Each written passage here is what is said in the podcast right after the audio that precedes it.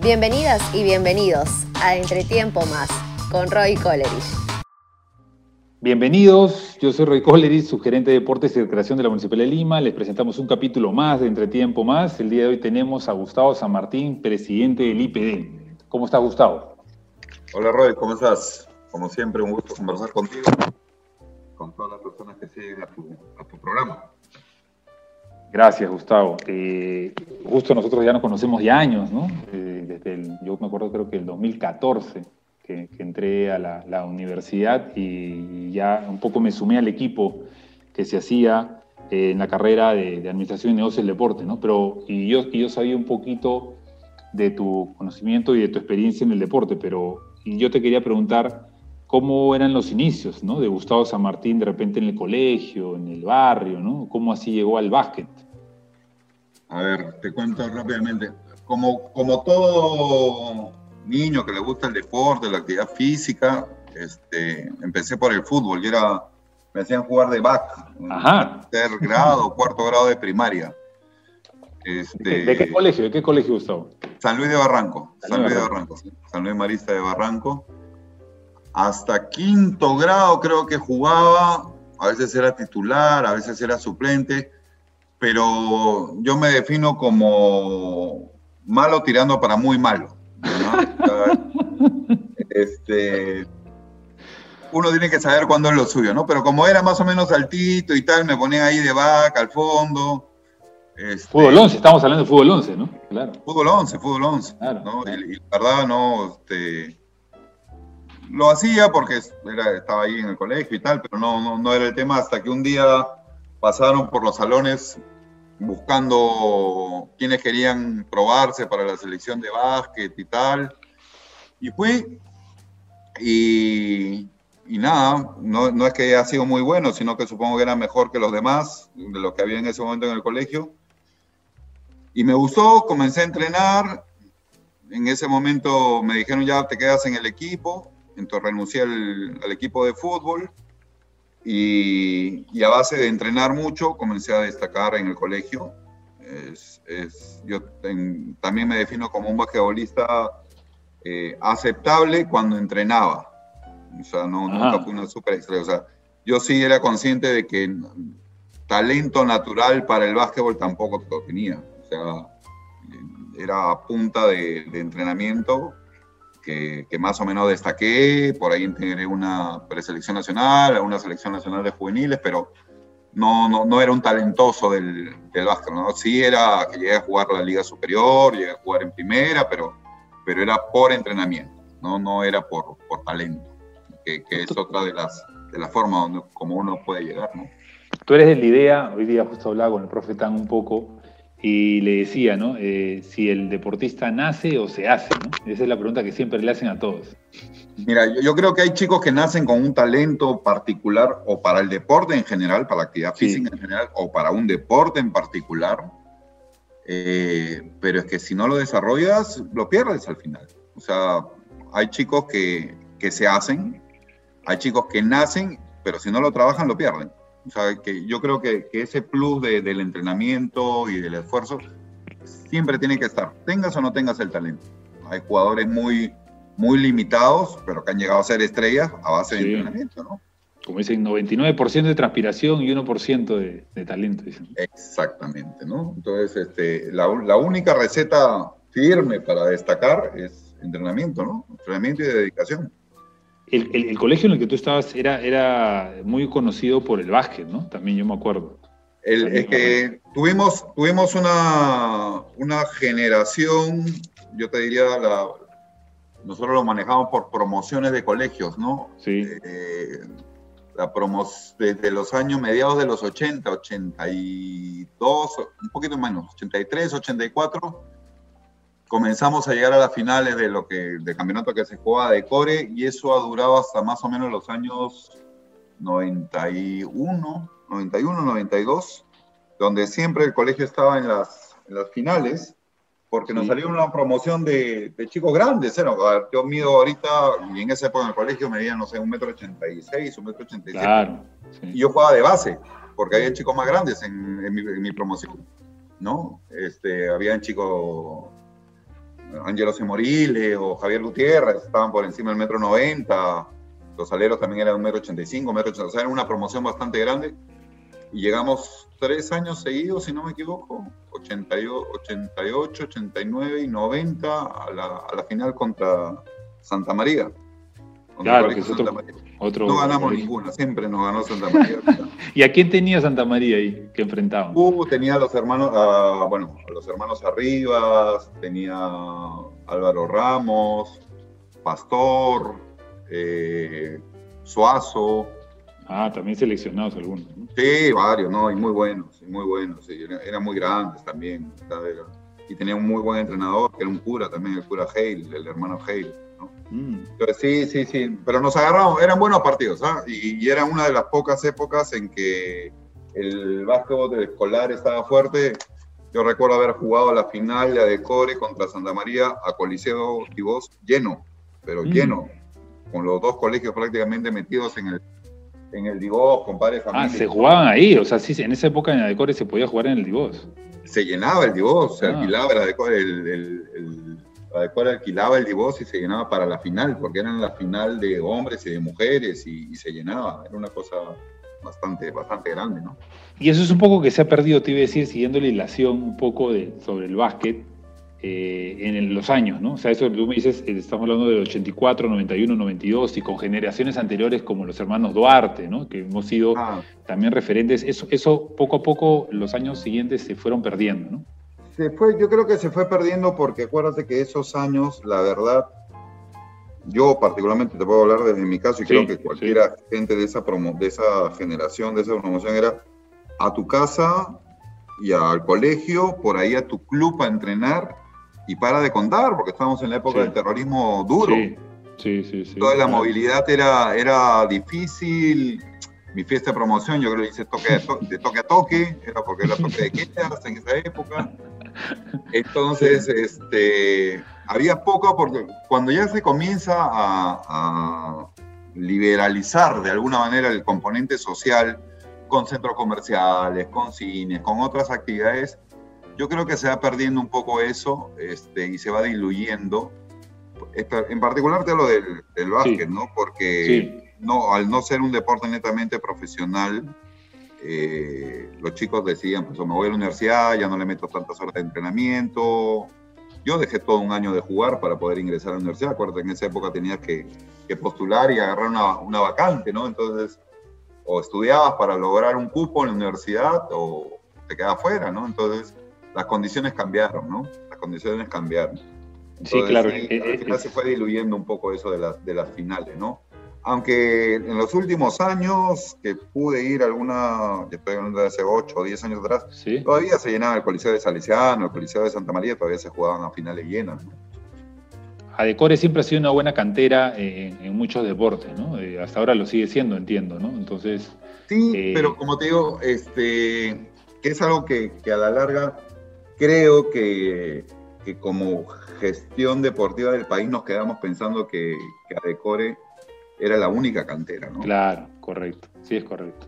Claro, hay, hay, hay, hay, otros, hay otros sitios donde se pueden buscar talentos, hay otros sitios donde, otras regiones del país, sí. que tenemos que ver la manera de cómo ir eh, reduciendo la brecha, ¿no? Parte de eso es la, alguna de las propuestas que, que estamos dejando para, para que se pueda ir reduciendo esa brecha que existe entre Lima y, y, regiones, ¿no?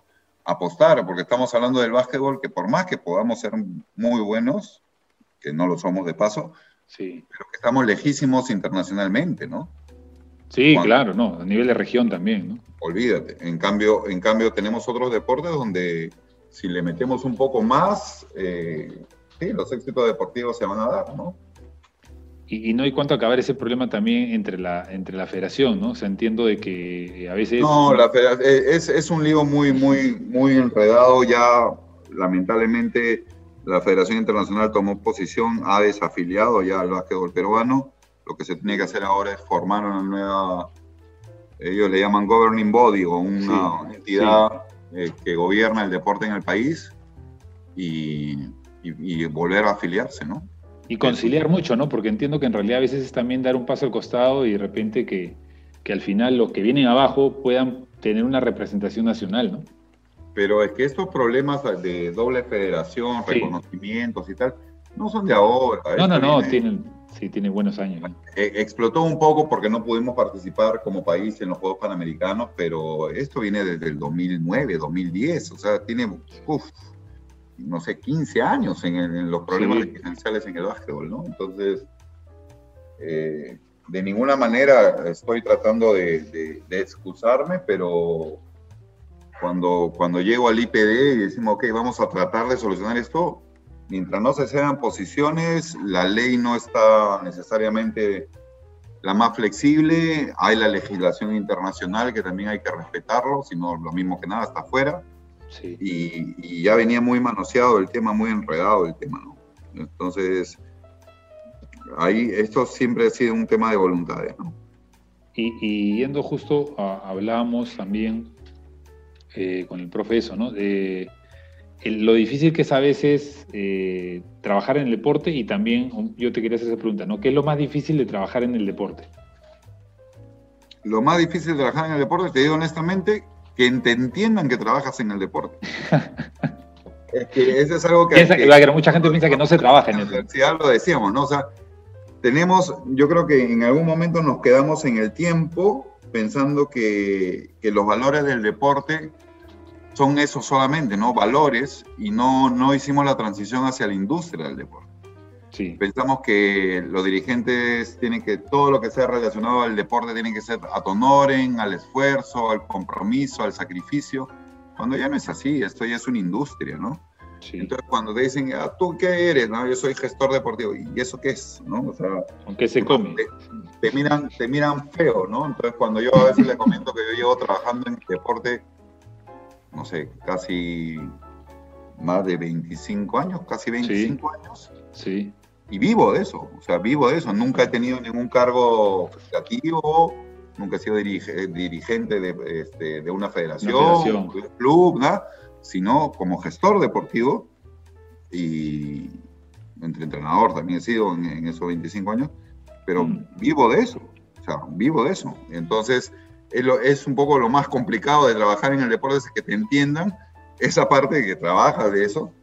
Y segundo, eh, entre comillas, vender la idea de los beneficios del deporte, ya no solamente a nivel, como te digo, este, espirituales o de la disciplina y los valores, no, sino todo lo que viene detrás, ¿no? Las condiciones físicas, la actividad física y cómo se, se eh, mejora o cómo representas, creas identidad hasta distrital, como en tu caso, que tú eres sí. este tipo de componentes definitivamente trascienden solamente al, éxito deportivo, sino van creando identidad, es un componente social, es un componente que te llena de orgullo, o sea, y, eso pasa en cualquier país y en cualquier parte del mundo, porque a veces te lo cuestionan, ¿no? Dices, ¿por qué se invierte en el deporte?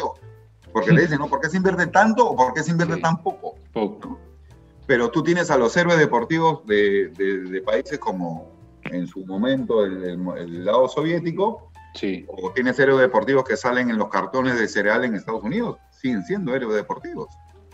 Toda la vida, ¿no? Toda la vida. Exacto, ¿no? Porque son realmente, yo más de una vez lo he dicho y sin, sin, es más, se lo expliqué a Cancillería para que no lo tome a mal, pero nuestros deportistas son nuestros mejores embajadores.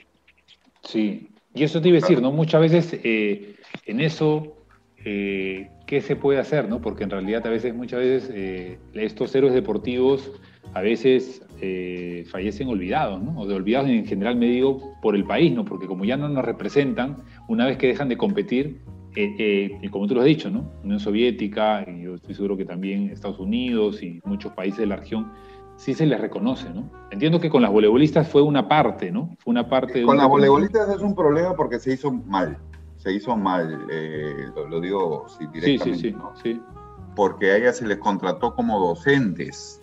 ¿No? Claro. esto debería ser un reconocimiento para que... Eh, Perú tiene cuatro olímpicas, eso debió, si queríamos darle un, tema económico, debió haber sido una pensión de gracia, vuelvo por decirlo, es parte de lo que nosotros aquí estamos tratando de organizar en el IPD, ¿no? Sí. La verdadera condición laboral y las verdaderas prestaciones que va a tener que recibir eh, administrativamente, que es un tema de papeleo en realidad, pero como concepto, como concepto, tenemos dos alternativas, o, o los insertamos a que trabajen en el sistema, o por otro lado, le damos las facilidades para que después se puedan desarrollar dentro del, sistema eh, o del, mundo laboral o del mundo industrial o, económico, pero no podemos pretender que porque un deportista este, haya representado al Perú con todo lo, lo, orgulloso que eso representa para él y para el país y con todo el mérito que ello pueda conllevar, no significa que automáticamente va a tener un trabajo de por vida en el Estado, porque si no también nos volvemos locos todos. ¿no?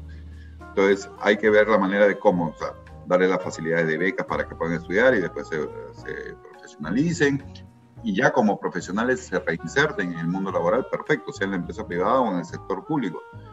Pero no solamente por el hecho de ser deportistas netamente, pueden este, pretender que el Estado toda la vida los, los tenga, ¿no? Hay países que sí tienen esa política, pero de repente son países mucho más chiquitos o de repente mucho más ricos. El otro día leía que en Alemania simplemente por ser miembro del equipo olímpico tienes un expendio de parte del Estado por el resto de tu vida. Para Alemania ese expendio es poquito, ¿no? Pero se lo dan por el resto de su vida, por haber sido ah. miembro del equipo olímpico, ¿no? Pero... es lo correcto, ¿no? Sería lo correcto pero claro, en Europa eso, o sea, si solamente viven de eso, tampoco lo hacen, ¿no? O sea, hacen otras cosas, pero tienen un reconocimiento por parte del Estado de manera vitalicia.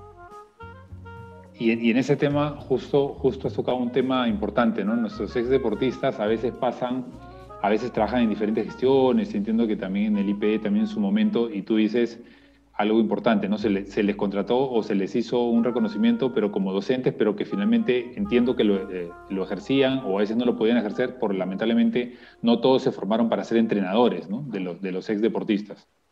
Es que, y ahí sí lo cuento como, como experiencia de vida, yo empecé de forma empírica a entrenar, porque claro, eres un ex deportista, es como acá dicen, ah, es un ex futbolista, denle un equipo de menores pero ya no es así, o sea, ¿dónde están los conceptos de metodología, de pedagogía, el proceso de enseñanza, los fundamentos? Todo eso también se aprende. Entonces, en mi caso, yo sí, comencé a transmitir lo que a mí me habían enseñado, pero si quise, cuando me di cuenta que quería dedicarme a eso, bueno, me metí a estudiar justamente ese tema, ¿no? Para sacar mi cartón de técnico de básquetbol o profesional de básquetbol o lo que sea, porque son otros, son otras ciencias que te permiten avanzar, ¿no? La figura pública siempre es llamativa.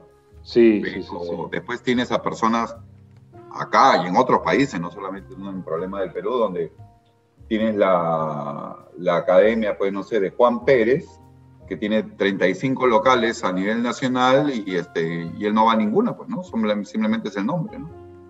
Entonces, este, ya se, se comercializa el tema, ¿no?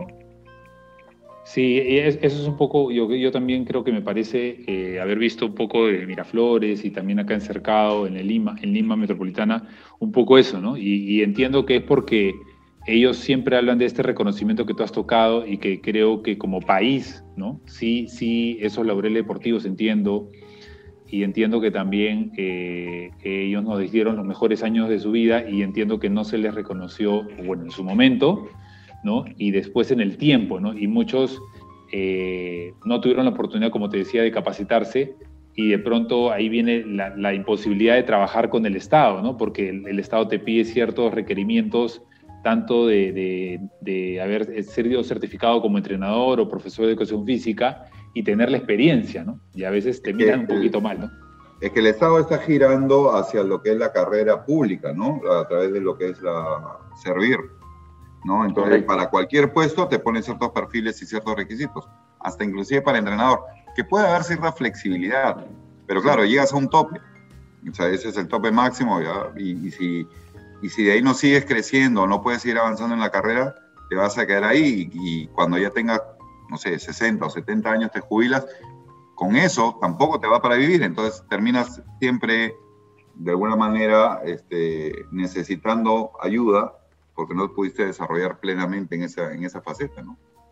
Eso es decir, tú tuviste la oportunidad de estudiar en el Comité Olímpico Internacional también, ¿no? Eh, yo postulé a, sí. yo postulé a, dos becas. la primera la, bueno, ambas la gané, pero claro, la primera fue en el año 2000, 2000 Y la segunda, ya para una maestría, la gané en el año 2010, si no me equivoco. 2009-2010. Ya tú ya estabas trabajando en el deporte, ¿no? ya estaba involucrado en el deporte. Es más, la, la beca de, para la maestría ejecutiva, eh, es más, yo la gano cuando estaba en esa época trabajando en DINAF, aquí en el IPD, y como es, un, es una, una maestría de dos años, cambio de trabajo y justamente me voy como subgerente de Depor Lima. Ah, eh, claro. el, puesto, o lo que se llamaba Depor Lima, ¿no? Que ahora es la sí, de, deportes de la municipalidad y la completo ahí. Ahí termino mi, trabajando en la municipalidad de Lima, termino mi maestría. Ah, ya estabas en el IPD, eso sí no sabía. sí, yo trabajé en el, en el, IPD, yo estaba en la Dirección Nacional de Afiliados. Ok. Como director, después me fui como... ¿El presidente del IPD quién estaba en esa época? El ingeniero Woodman. El ingeniero ah, Woodman, es el que me, convoca, me convoca para, para, que ayude en esa época en DINADAF. Estuvo muchos años ahí, ¿no? Estuvo muchos años, Arturo. Tuvo como todo toda una gestión, la gestión del, si no me equivoco, del segundo gobierno de Elan García. Estuvo los cinco años. Y, y primero estuve en DINADAF y después ya me llamó para que sea uh, su asesor de presidencia y terminé colaborando con la primera candidatura de Perú para los Juegos Panamericanos, ¿no? que fue en el 2015. Esa fue la primera, ¿no? La que se perdió. Exactamente. Que me parece que el vocero final fue Alan García, ¿no? Me parece. Él fue a la presentación, la presentación fue en Guadalajara, fue una locura. Eh, tuvimos, que tuvimos que mover todo el aparato para hacer la presentación en Guadalajara. Eh, y sí, fue, fue realmente una locura, ¿no? El, presidente en esa época avisó que, que, llegaba un día antes, organizó la seguridad y la logística. Yo estaba a cargo de todo ese tema, era, era bastante complicado. Pero claro, era, era difícil en ese momento, sin experiencia previa y, y enfrentar a Toronto, este, era una ya estaba preparado, ya con todo un... ¿no? no, a ver, o sea, ellos, los países votan por quién va a ser la sede, ¿no? Este, y era una cosa de locos. Nosotros hicimos una muy buena. Postulamos Bogotá, Lima y Toronto. Toronto, los finalistas. Y, y, en esa oportunidad quedó, ganó Toronto, nosotros quedamos segundos y tercero le ganamos a, bueno, a Bogotá le ganamos. Y nosotros hicimos una presentación bastante profesional, bastante seria, bastante formal, muy bien hechecita, la verdad le ganamos a Colombia. Que, este, también llevó a su presidente como, como, como vocero final, ¿no? ¿Quién? También Colombia, me parece Bogotá, llevó al, presidente, me parece, de ese momento. Llevó al presidente Uribe, sí. ¿Es, común, ¿Es común que en estas presentaciones Gustavo vaya la autoridad máxima del país a, a hacer eso o es que fue una estrategia de cada país? Mm, mira, a nivel de Juegos Olímpicos sí es, van las máximas autoridades. Yo recuerdo que para la candidatura de, Río fue Lula da Silva, este, fue el príncipe, porque postulaba a Madrid, fue el príncipe de España. O sea, cuando son estas candidaturas muy grandes, normalmente sí van las máximas autoridades, ¿no? Pero para estos Juegos Panamericanos de, eh, del 2015, Perú realmente quería, y como que, como te digo, hicimos una presentación bastante formal, bastante bien hechicita, diría yo, y la terminamos de apuntalar con este, la presencia del presidente, ¿no? Que eso le da mucho más realce porque comprometía totalmente al país. No se estilaba, o no se estila en realidad. Sin embargo, cuando, cuando en la delegación colombiana supieron que estaba llegando el presidente del Perú, llamaron y su presidente se tomó un avión y también se fue. ¿no? el, el, premier, el primer ministro de Canadá no fue, mandó un video, ¿no? Mandó un video y ya está. Pero te decía, nosotros hicimos una, una muy buena presentación con videos, mapas, bastante bien hechecita. Pero claro, llegó la presentación de Canadá, Canadá llevó sus propios equipos de luces, sus propios equipos de sonido, y apagaron las luces y entró el Circo du Soleil representando atletas olímpicos o atletas deportivos porque tenían una sede del Circo du Soleil ahí en Guadalajara y, o sea, definitivamente la producción era de otro nivel, ¿no? Entonces, este, nos sirvió como muchísima experiencia yo ya no estuve involucrado en la candidatura para el 2019. La segunda, ¿no? La segunda yo ya en ese momento no estaba involucrado, pero sí sé que obviamente sirvió porque se dejó los informes, los dosieres y todo, lo que, cómo se, se debía hacer una, una, presentación si queríamos ganar y bueno, ahí sí se le ganó a, a Chile, ¿no? Y, y, eso es lo que te iba a decir ahí, ahí, Gustavo. A veces pasa mucho en la gestión deportiva, mucho, mucho más en la pública que quizás en la privada, eh, que a veces termina uno haciendo el trabajo, pero lo va recibiendo otra persona, ¿no? Pero es que es parte de lo que deberíamos sentirnos correcto. Este, contentos sin la continuidad. O sea, por ejemplo, acá cuando hemos, cuando hemos llegado al IPD, yo he encontrado dos o tres muy buenos programas uh -huh. que con un par de ajustes este, están despegando, están despegando claro. bien. ¿No? Y están despegando muy bien. O sea, a veces se piensa que llegar a un cargo público es este borrón y cuenta nueva. Y no debe ser así.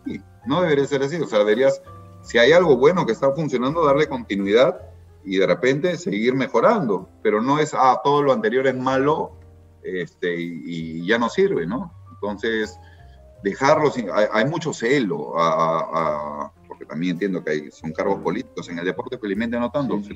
son más cargos técnicos.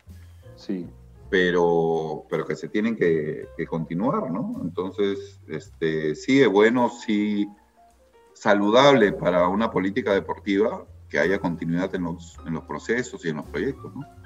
Y dentro de eso, lo, lo, que te dejó el trabajo en los Juegos Panamericanos y Panamericanos, ¿no? Como encargado del deporte, ¿no? Fuiste el que vi, vio todo. Eh, ¿qué, ¿Qué te dejó esa experiencia? Muchas malas noches, muchas malas noches. sí, me imagino. Porque había un deadline. Increíblemente ¿no? como 12 kilos más de peso. No, pero fue una experiencia muy, muy, muy bonita, muy enriquecedora.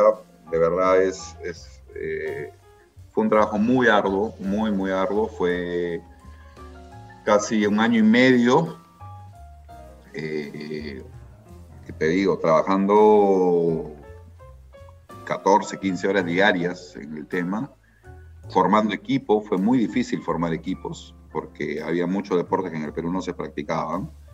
Tuvimos que traer mucha gente de afuera también.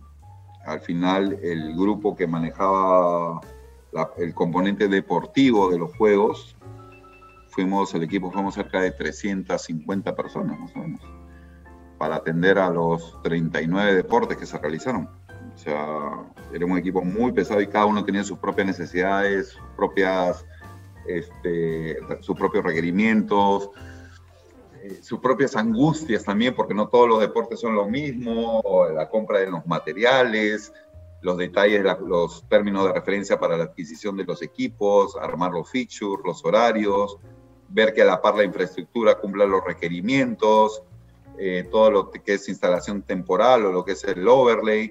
O sea, y había muchas discusiones que, que es propio de, de, la naturaleza del trabajo porque cada uno tiene un presupuesto, se tiene que ajustar a ese, pero también tiene que ver las necesidades de la competencia como tal. Entonces me acuerdo mucho que hubo una discusión muy dura la interna cuando hablábamos, eh, se, se, estaba construyendo el, el, el coliseo de, de, Villa El Salvador, ¿no? Correcto, claro. Que estaba diseñado básicamente para que pueda acoger la gimnasia, que necesita un espacio muy grande. ¿no? Después va a quedar como múltiple, ahora se está jugando ahí la Liga Nacional de Voleibol y tal. Sí, sí, sí, pero, sí lo conocí hace poco. Claro, pero necesitaba un espacio muy grande para el tema de, del, de la gimnasia. Y a la hora que nos reuníamos con la, con la personal de obra, de infraestructura, y, y, claro, todo tenía que ser el centro, era en base a un evento deportivo, porque era juego deportivo, ¿no? Entonces dice, mira, nos estamos saliendo de presupuesto, necesitamos acortar algunas medidas porque si se nos van los precios, digo, ya, perfecto, ¿qué, qué, qué queremos cortar? Dice, queremos hacer más chico el campo de juego para... Y le dicen, no, eso no se puede. No, porque si no, mira, se va... Sí, pero si acomodamos con temporal aquí, temporal acá, y, y, ya venía la discusión, no, pero ¿para qué lo vamos a hacer temporal si después ya no va a servir para el futuro? Y discusiones entre técnicas duras. Claro, al final decía, ¿sabes qué? Si quieres acordar precios, córtate un par de baños en vez de que me toques el campo de juego. ¿no? Entonces, eh, eran, eran hasta ese nivel llegábamos, ¿no? De, de discusiones. O la compra claro. del material, que por qué tiene que ser de tal marca, porque si la marca te lo dice la federación, si no, no vale la competencia. Tuvimos que tener un piso especial desde Francia para lo que era el handball, porque si no la federación no te daba el cupo para ir a los Juegos Olímpicos. Era una experiencia, como te digo, muy enriquecedora, este, muy tedioso, pero que obviamente me encantó. Siempre le voy a agradecer el equipo de trabajo que, que tuve ahí. Este, personal muy, muy valioso. Algunos de ellos todavía me acompañan, Bruno Sox, este, Jorge McFarlane, Lucho Horna, que se fajaron con, con nosotros y, que después me han acompañado aquí en la gestión en, el IPD, ¿no? Y eso es importante lo que tú hablas de, de, formar equipos, ¿no? O sea, creo que lo más difícil, y a mí también me ha pasado y consigo contigo, es encontrar el equipo, ¿no? Para poder avanzar. Y, y, es encontrar el equipo que, que, que compre tu idea, que compre tu idea de, cómo, lo cómo diriges, a la, en este caso me tocó a la institución, en este caso cómo liderabas el componente deportivo de los juegos. Eh, y sobre todo que te entiendan, porque no todas las maneras de dirigir son iguales, ¿no? Yo, yo admito que soy muy renegón. me consta, me consta, me consta. yo, admito que soy muy renegón nunca son temas personales, siempre es tema de trabajo, pero sí, soy, renegón, lo admito. Este, en el buen sentido de la palabra, Gustavo, ¿no? ¿Cómo? En el buen sentido de la palabra siempre digo porque al final esa, esa renegada hace que el equipo mejore, ¿no? Ah, bueno, e, ese es el objetivo, ¿no? Ese es el objetivo, pero sí, soy muy obsesivo, soy muy renegón, ¿no? Si, si a mí me decían, el miércoles lo tienes y era el miércoles a las 11 de la noche y no estaba, ya se iba a acabar el miércoles, entonces comenzaba yo a escribir por el WhatsApp, a llamar, oye, ¿por qué no está? Tú me dijiste, tal, tal, tal, ¿no? Y, y en la medida que se iban acercando las fechas, también la ansiedad crecía y ya, ya, ya se ponía fuerte el tema, ¿no? Pero, tenías un, un, evento muy grande, perdóname, Gustavo, tenías un evento muy grande y no podías postergar la fecha como en otro tipo de eventos que tú dices, no hago esta semana, lo hago en un mes y pasas el evento. O sea, ahí la fecha era brutal, la fecha era, era, era inamovible. Pero te decía que este grupo de gente al final te entiende, comienza a trabajar, conoce tu estilo de trabajo y, te vas adecuando, ¿no? Entonces, eso, cuando eso ya pasa, cada vez esta llamada de atención o esta renegada van haciendo menores, ¿no? Ahora estamos con el, tema de la delegación olímpica y quien lo está gestionando, por ejemplo, es Álvaro del Pozo, que trabajó con, con nosotros también en los, en los Juegos y para lo que es paralímpicos también, este, me está ayudando mucho Lourdes Osores. Que es, Lourdes, sí, estuvo por acá también un paso, nos ayudó también. Exacto, entonces son personas que ya saben cómo es, entonces ya saben que si por ahí este, reniegan no es, este, no es personal, sino porque quiere que salgan las cosas, ¿no?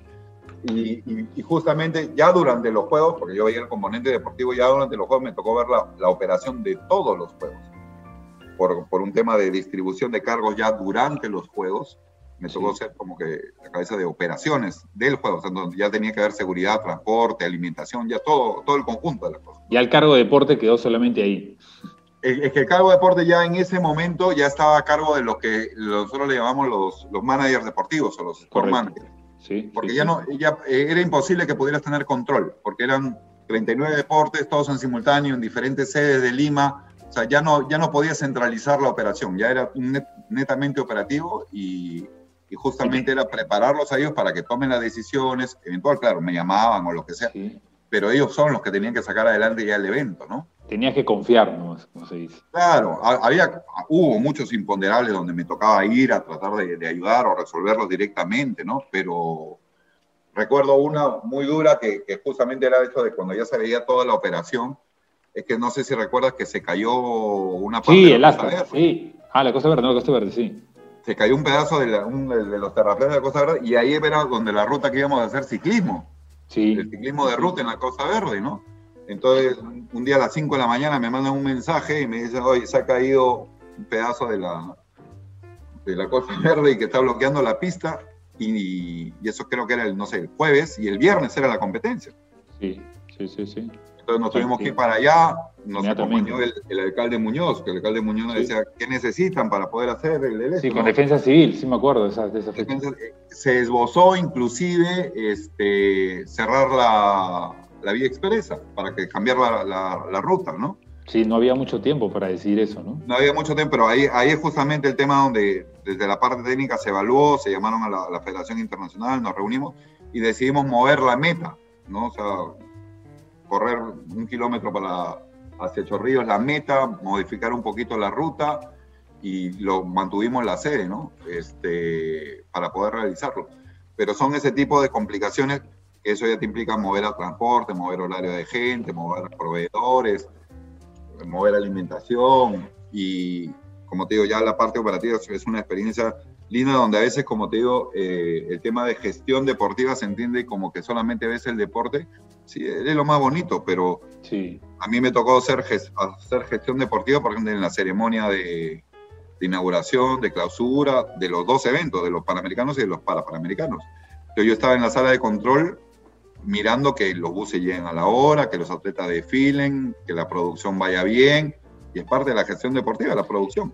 Correcto, ¿no? El tema de la, la, parte de la, tanto lo había visto en la parte de la planificación mucho tiempo y ahí lo estabas ejecutando, ¿no? En el momento y, en tiempo real, ¿no? Y, había un momento que nosotros le llamábamos, eh, acá, porque sí, contamos con muchos eh, asesores y apoyo de, gente de, que, tenía la experiencia previa en esto, porque no hay que ser mezquino, tuvimos ayuda de, de, asesores norteamericanos y de ingleses, para este, básicamente para la operación de la ceremonia pero llegaba un momento en que alguien tenía que tomar la decisión final, ¿no? porque nosotros siempre nos ponemos el peor escenario posible, porque hay un momento que, se, que hacen, hay un ejercicio, que hacemos un ejercicio de, de, roles, de la ruta del atleta, ¿no? ¿Qué pasaba si teníamos una amenaza de bomba, por ejemplo, en la ceremonia de inauguración? O sea, ¿quién decidía si se evacuaba o no se evacuaba el estadio para, durante la ceremonia? o si se caía la señal de satélite, quién decidía si el evento iba o se esperaba para ser televisado. O sea, son decisiones que alguien las tiene que tomar al final. Solo uno, ¿no? Entiendo que solo uno, entiendo que con su equipo, pero en ese momento solo una persona la puede tomar. Es que ese, ese, era un poco de lo que discutíamos y lo conversábamos con, con Carlos, eh, con Neo, que era el director, eh, que era el, el, presidente del comité organizador y todo. Él estaba en un rol en ese momento protocolar, que es lo que le correspondía en ese momento, con, el presidente y, tal, y obviamente no iba a estar en ese detalle, ¿no? Entonces, eh, se me delegó a mí, yo estaba en el centro de control con un responsable de la policía, otro del ejército, la gente de transporte, con todas las, las cabezas del operativo, más el equipo operativo. Y cuando hubo algún momento de decisiones, claro, me tocó a mí decidirla. y, no es sencillo, ¿ah? porque te, te hace cargo de todo. O sea, una decisión tuya, bien o mal tomada, este, no es sencilla, ¿no? No, claro, inmediatamente. No llegamos a extremos, no llegamos a extremos, pero por ejemplo, sí me tocó en la ceremonia de clausura, este, había un vehículo que estaba no identificado en el perímetro de seguridad, ¿no? Y la, policía me decía, ¿no? Este, ¿Qué hacemos? O sea, porque en teoría no tendría que haber ningún vehículo en esa zona, ¿no? Entonces, le decía, bueno, que venga una grúa y se la lleve. Claro. ¿no? pero no era tan sencillo, ¿no? No, no era tan sencillo, pero claro, ahí hay que tomar la decisión. Y, claro, de ahí ya te vienen todos los ejercicios y escenarios que habías estado practicando. Dice, ¿sabes qué? Traigan a la UDEX, que venga la UDEX, vea que no vaya a ser un coche bomba, ya no es coche bomba, bueno, ahora sí, que venga una grúa y que se lo lleve al depósito. Claro, debe haber habido algún dueño de ese carro que me haya dicho mi vida, colores ya, cuadritos. Claro. Pero sorry. Pero, estaba dentro, estaba dentro del estadio. Estaba en el perímetro de seguridad y chao, te vas, ¿no?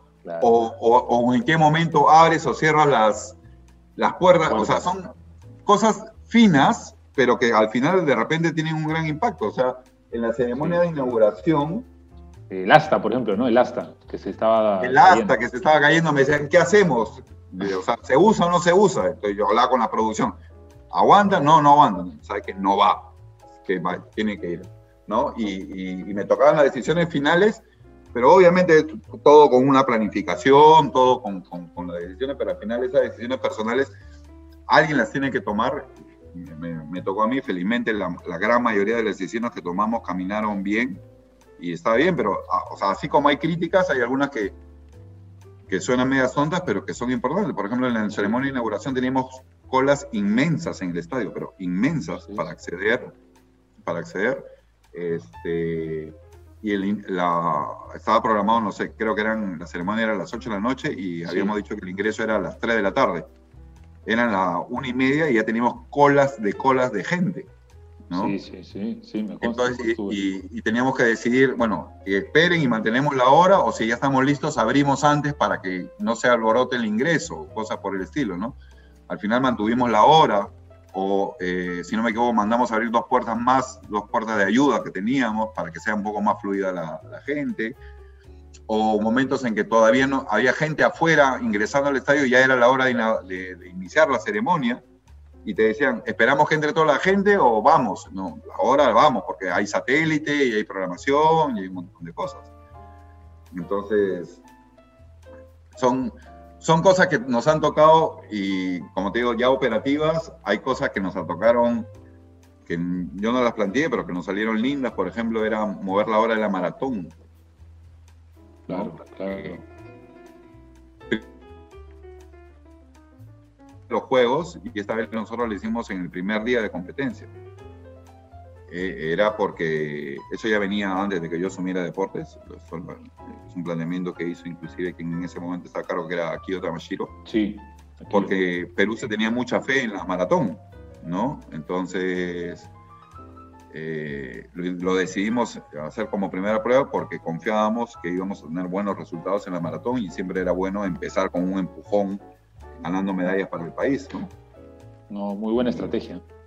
Sí, sí, sí, me tocó defenderla después, ¿no? Porque, y después ver la ruta, porque la ruta iba, eran dos vueltas muy grandes por todo Lima, después la achicamos y íbamos una hasta el centro de Lima y después nos quedamos en Miraflores, sí. este, para que sea más compacto y no tener que desplazar tanta gente, tanta operación.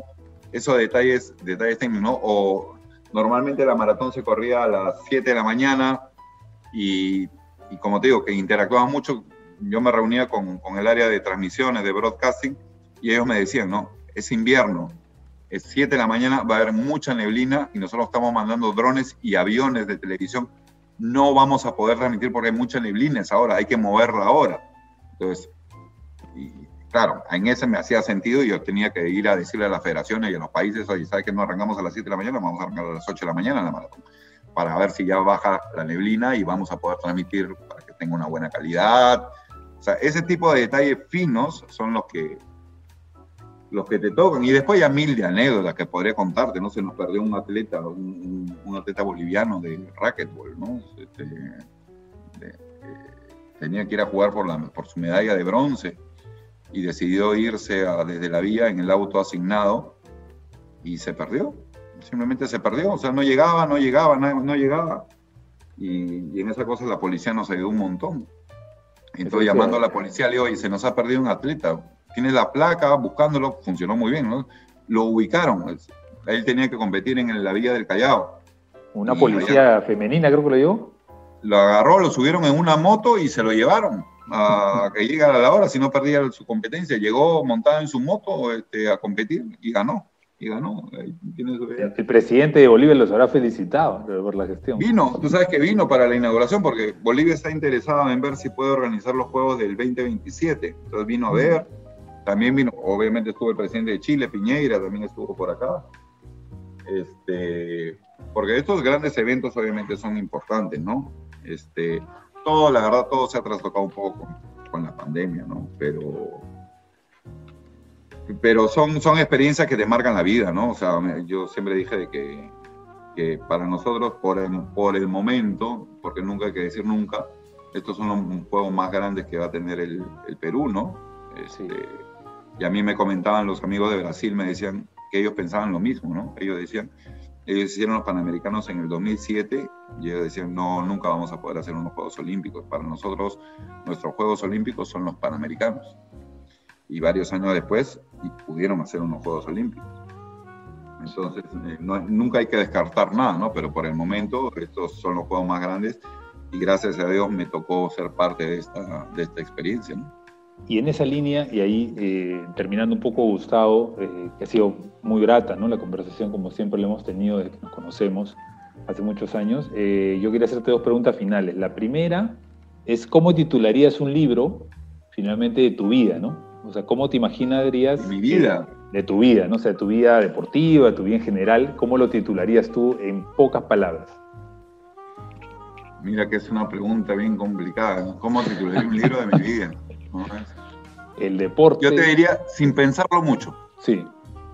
no, ese sería el título. Sin, pensarlo, mucho. Ah, pero qué, original, ¿ah? Sin pensarlo ¿Sabes por qué? Porque la verdad yo, yo creo que, que, soy de las personas que acepta retos, a veces sin pensarlo mucho. Está bueno, está bueno. Y vamos para adelante, ¿no? Vamos para adelante, me, me, gustan los retos, me gusta, me gusta trabajar. Es más, a veces me critica, me dice que tengo un amanecer campesino y me levanto muy temprano, me voy muy tarde.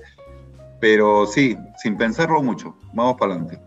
A veces cuando piensas mucho te quedas parado, ¿no? Sí, sí, sí. Este, el deporte también te, te, enseña eso, ¿no? Un poco, ¿no? Sí, sí, sí. Hay, hay, hay, que ir para adelante. ¿no? Entonces, de repente, sí, un título, mira, ahora que me lo has hecho pensar, y sin pensarlo mucho, mi título sería eso, ¿no? Sin pensarlo mucho. No, pero muy original, nunca lo he escuchado y creo que ahí lo tienes que firmar nomás y que darle a comenzar, a, comenzar a, a, trasladar todas las experiencias que has tenido, también municipales, también entiendo que ahora en el IPD. Este, mira que voy, voy, a ir, de aquí saliendo voy en el copy para registrar el nombre. De una vez, sí, no, no, no, por favor. Y la otra es, ¿cómo, cómo ves... Eh, ¿Cómo te ves después de tu experiencia en el IPD? ¿no? O sea, ¿cómo te ves un poco después de ahí, el 28 de julio? Bueno, me, imagino eh, de alguna manera igual vinculado al deporte, este, que es lo que me gusta, lo que me apasiona, lo que me ha desarrollado. Eh, sí creo que es necesario colaborar en, en, la educación y en la formación de la gente que se está involucrando en la industria del deporte, pero con una visión más del sector público también.